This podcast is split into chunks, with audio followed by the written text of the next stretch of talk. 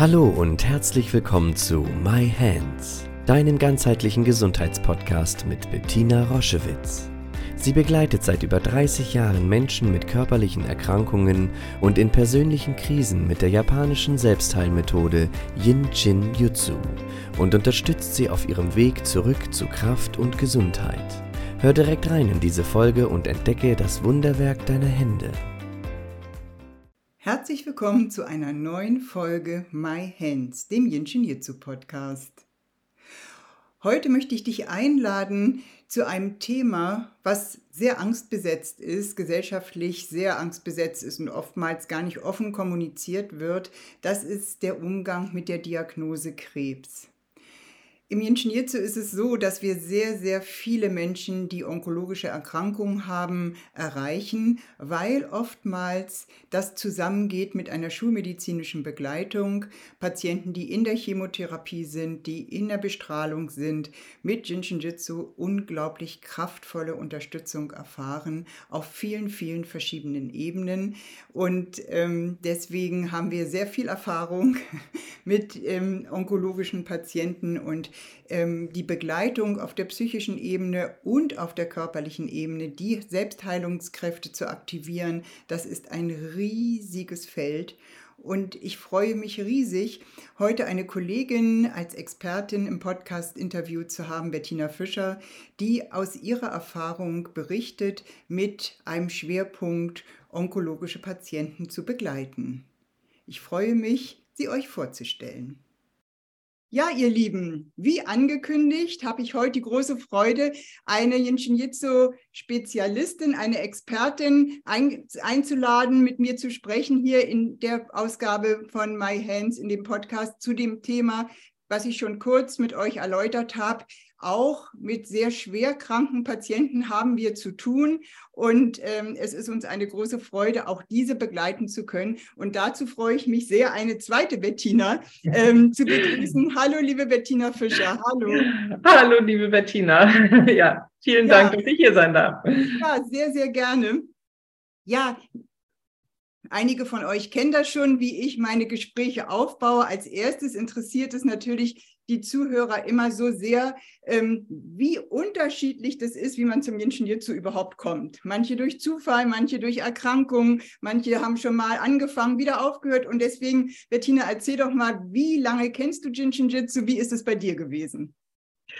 Ja, ich äh, habe Jinshin Jutsu vor 18 Jahren kennengelernt ähm, über eine Empfehlung einer Freundin, die hatte einen Motorradunfall mit ihrem Mann. Der war jetzt nicht super dramatisch, Gott sei Dank, aber eine Schulter war kaputt äh, oder beziehungsweise verletzt und das Knie äh, meiner Freundin war ganz geschwollen und ähm, Sie hatte von einer Nachbarin den Tipp bekommen, zu einem Jinshin Jutsu Praktiker zu gehen. Das hat sie getan und berichtete von wirklich erstaunlichen ähm, Heilungsprozessen, die viel schneller äh, vonstatten gingen, als zu erwarten gewesen wäre. Das Knie schwoll ganz toll ab und sie sagte, Mensch, da geh mal hin. Ich habe gehört, man kann das für ganz viele Sachen oder bei ganz vielen Sachen anwenden. Und das habe ich dann getan. Ich hatte verschiedene gesundheitliche Projekte, Migräne und ich weiß noch damals auch Menstruationskrämpfe, so ganz toll. Also habe ich das ausprobiert.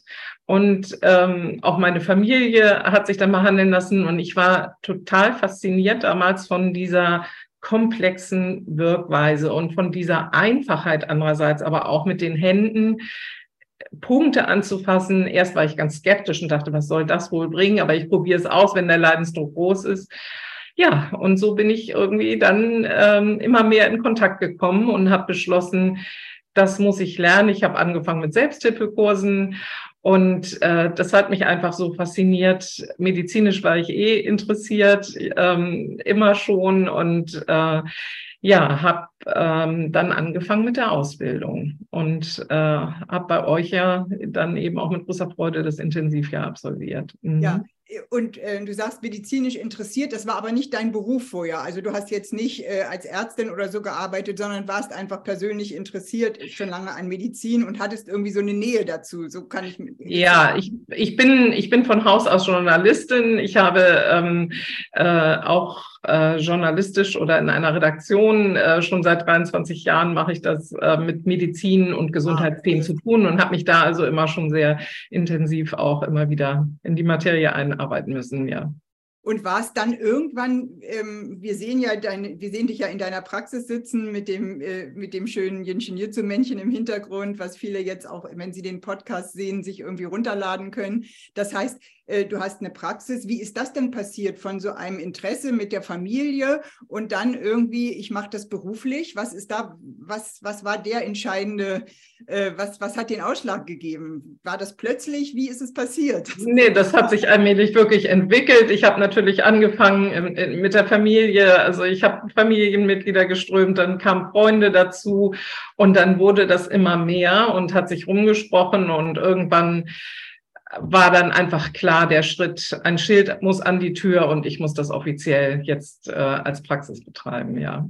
Und ja, das mache ich mit ganz großer Freude und Begeisterung. Deine mhm. Praxis ist ja auch in Hamburg. Unser Zentrum war ja auch in Hamburg. Also ja. wir kennen uns auch schon in, äh, auf der Ebene der Zusammenarbeit. Und so ist es ja bei mir auch gewesen. Es wächst auf einmal, ohne dass man was dazu tun muss. Und dann ist irgendwie der Moment gekommen, wo man weiß, ähm, ja. ja wie du es so süß nennst, ich mache jetzt das Schild an die Tür. Jetzt, jetzt ist der Moment gekommen. Und mhm. ich habe dich ja heute als Expertin ähm, eingeladen, um ein bisschen auch über schwerere Erkrankungen zu sprechen. Auch das ist ja, wir teilen nicht nur den Namen, sondern wir teilen auch die Geschichte. Es war bei mir ja auch so, das hatte ich auch schon erzählt, dass zu mir eigentlich von Anfang an niemand kam mit Schnuppen, Schnupfen oder Hautproblemen, sondern es waren gleich onkologische äh, Patienten, Patienten mit schweren Diagnosen. Und da wir beide ja auch im Austausch sind, weiß ich das auch von, ähm, von dir. Magst du uns mal mitnehmen, wie fühlt sich das an, wenn man anfängt und dann kommen Menschen mit so schweren Erkrankungen? Warst du ängstlich? Hast du gleich, ähm, hast du die Ärmel hochgekrempelt und wie bist du damit umgegangen? Weil ich weiß, dass eben viele auch Angst davor haben, mit, wenn, wenn Patienten kommen mit so schweren Erkrankungen. Erzähl doch mal. Ja, das ist natürlich eine ganz berührende Situation. Äh, das ist sehr einfach emotional sehr herausfordernd, würde ich sagen, ähm, Menschen zu begleiten. Und andererseits ähm, hat es mich also klar, wir haben, wir haben uns ein Wissen angeeignet, wir, wir wissen um, um äh, Behandlungsmöglichkeiten, Ströme und so weiter, auch im onkologischen Bereich, äh, zur Entgiftung während der Chemotherapie, während der Bestrahlung ähm, und, und ähm, die psychische Begleitung auch dabei, die mentale Unterstützung. Es ist berührend und zugleich äh, glücksbringend, ähm, wenn man merkt, wie, wie wirksam und wie gut und wohltuend es für die einzelnen Patienten tatsächlich sein kann, auch in größten Krisen, in schlimmsten Krisen. Ähm, dann eine, eine Erleichterung zu bringen, ähm, auch äh, gerade weil onkologische Erkrankungen häufig ja mit wahnsinnigen Ängsten, äh, mit, mit Verzweiflungen, mit Trauer, mit äh, äh, ganz viel Belastung in der Psyche und in der Seele zu tun hat. Und ähm, dann ist es einfach unheimlich schön zu sehen, dass die Patienten auch in die Selbstwirksamkeit gehen. Sie, sie sind beruhigt, weil sie merken, sie können auch sich selber Strömen in der Selbsthilfe und es ist jemand da, der begleitet und auch noch mal außerhalb der Familie und äh, oder aus dem aus dem originären Freundeskreis. Das ist einfach wunderbar, ja. Ja. Und hattest du jemals das Gefühl, ähm, die Diagnose ist irgendwie zu stark oder hattest du jemals das Gefühl, dass das überfordert dich oder ist es da ähnlich, geht es dir da ähnlich wie mir, dass man dass es dann gar keine Rolle mehr spielt, ja. sondern man, man, man ist mit dem Menschen und äh, gibt all sein Wissen und seine Liebe dahin und ist dankbar, wenn es genommen wird. Ist das auch? Ja, genau. Also die, die Diagnose, das ist ja das, was, was am Anfang, äh, was man vielleicht vermutet, aber das ist gleich weggedrängt. Es ist Hilfe notwendig und da springe ich dann an und dann wirkt das Genshin Jutsu äh, einfach durch einen selbst und ähm, das ist der Prozess und alles andere rückt in den Hintergrund und äh, der Fokus ist nur beim Patienten und seiner Situation und das, das funktioniert ja wunderbar. Mhm. Und wie ist es, wenn jemand in solcher starken Krise ist? Wie weit ähm, ist dein Angebot? Also ich, vielleicht magst du das auch mal erzählen. Es ist ja so für äh, so einen normalen Menschen unvorstellbar, was man so mit einer Ingenieurpraxis alles macht, wo man hingeht, also ins Krankenhaus, aber auch viel nach Hause, wenn die Menschen zu schwach mhm. sind. Mhm. Vielleicht magst du mal an einem kleinen Fallbeispiel äh, uns mitnehmen und erklären, wie du das, äh, wie du damit umgehst und was die Menschen mhm. auch für ein Glück haben, wenn sie wenn sie sich von dir begleiten lassen? Wie ist das? Ja, die Begleitung, also das sieht wirklich ganz unterschiedlich aus. Ich habe Patienten, die in die Praxis kommen, Krebspatienten und ähm, begleitend zur Chemotherapie, Bestrahlung sich hier behandeln lassen ähm, wenn sie das können. Wer das nicht kann aus gesundheitlichen Gründen, der wird auch zu Hause behandelt. Da mache ich Hausbesuche, ich komme ins Krankenhaus und ich komme auch ins Hospiz.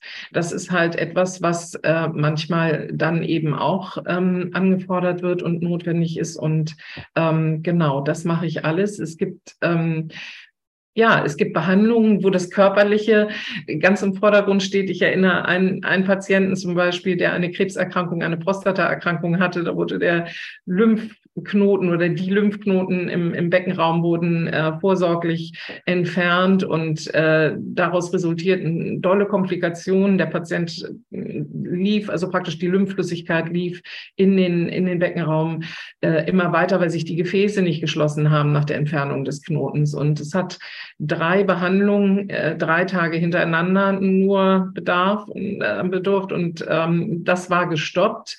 Die Schulmediziner hatten mit einem wochenlangen langen Prozess, äh, bis sich die Gefäße schließen, gerechnet. Das war wunderbar. Er war sehr belastet, weil er einen Drainageschlauch im Bauch hatte und das war alles gar nicht mehr nötig. Der konnte gezogen werden.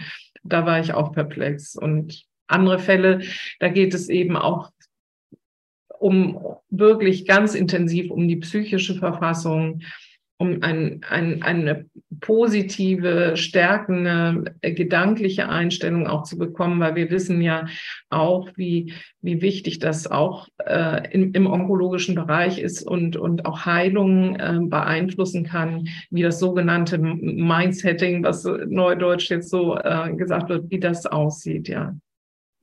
Wie, wie bindest du die Familien mit ein, Bettina? Was, wie, wie siehst du das? Was ist das? Wie, wie weit? Äh, es gibt auch eine Folge von mir, was passiert, wenn Jenschen Jitsu mhm. in die Familien kommt. Jetzt, wenn man jetzt mhm. als gesund, vermeintlich gesunder Mensch das lernt und das verändert die Familie ganz stark. Aber wenn es sozusagen über eine angstauslösende Diagnose kommt, wie bindest du die Familien mit ein? Erzähl doch mal. Also ich, äh, ich, ich biete Familienmitgliedern grundsätzlich natürlich auch Unterstützung an. Ich, ich äh, leite sie für die Selbstbehandlung an, weil die Angst, die Verzweiflung, das ist ein Familienthema in der Regel. Das äh, betrifft natürlich nicht nur den Patienten, den betroffenen Menschen. Und ähm, ich äh, gebe immer aber auch Ströme in, in, in die Familie, ähm, die dann ähm, ermöglichen, dass, dass sie ihren Angehörigen, ihren erkrankten Angehörigen wirklich intensiv auch täglich behandeln können, wenn das möglich ist.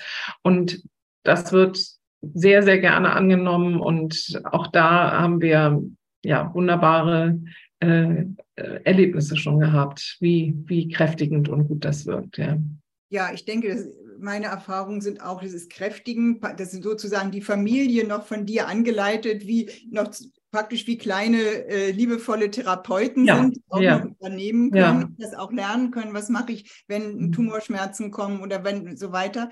Und ähm, was aus meiner Erfahrung, und das würde mich auch interessieren, wie du das siehst, ist es eben auch, dass man sich ja oftmals in einer schweren Erkrankung eher körperlich voneinander entfernt, die Partner zum Beispiel. Und dass mit Jinshin Jitsu dieses Berühren auch wieder dazu kommt, also dass man wieder äh, sich wirklich berühren kann. Neben mhm. der Wirkung vom Jinshin Jitsu noch, ist es auch etwas, dass die Familien wieder näher zusammenkommen. Wie erlebst du das? Ja, das ist genau richtig. Also dieser Faktor Berührung, Nähe, sich nicht verlieren, sich nicht äh, zu sehr nur auf, auf die Krankheit konzentrieren, sondern in Berührung kommen. Und das ist das Wertvollste, glaube ich, für einen äh, schwer erkrankten Menschen, äh, diese Berührung zu spüren, aber auch für den Angehörigen und einfach bei sich zu bleiben und, und ja, in, etwas, etwas ähm, zu spüren, sich selber zu spüren. Absolut, ja.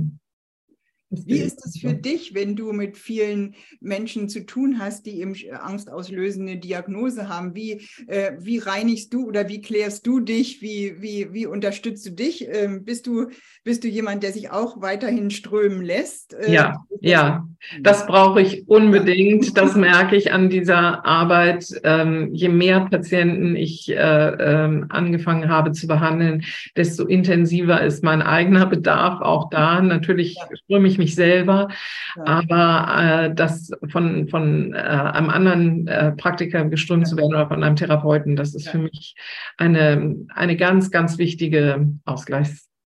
Äh, das ist das eine. Und was ich gerne, und dann würde ich gerne zum Abschluss kommen, ähm, wir haben ja im Jenschen hierzu gelernt, geben und nehmen. Also, ähm, dass das, was, wenn ich merke, dass jemand, dass ich jemanden berühren kann mit Jinshin Jitsu, dass mich das eben auch weiterbringt und entwickelt. Wie ist das für dich? Kannst du das auch, äh, empfindest du das auch so stark? Ja, also jede Behandlung ist für mich eine, eine Lehrstunde im Grunde. Ja. So. Und ja. das ist ganz klar. Das ist eine, eine Studien- und Lernreise, die wir da angetreten sind, die ja lebenslang irgendwie weitergeht. Ja. Und äh, ja, es ist erstaunlich, dass ich häufig auch ähm, äh, Themen an mir selber äh, wieder äh, reflektiere und entdecke, die ich da behandle, auch wenn ich, äh, wenn, wenn die originäre Krebserkrankung jetzt ja nicht im, im Vordergrund steht, aber äh, gerade im, im mentalen Bereich also absolut. Und ähm, das verändert mich und das verändert auch meinen Blick immer mehr auf die jeweiligen Erkrankungen. Ne? Ich ja. bin ja auch ähm, Patienten, die doll Burnout und, und Erschöpfungszustände haben oder, oder Depressionen oder andere körperliche äh, Geschichten. Und ähm, ja, es führt immer ein Stück weiter, der Weg. Ja. Mhm. ja.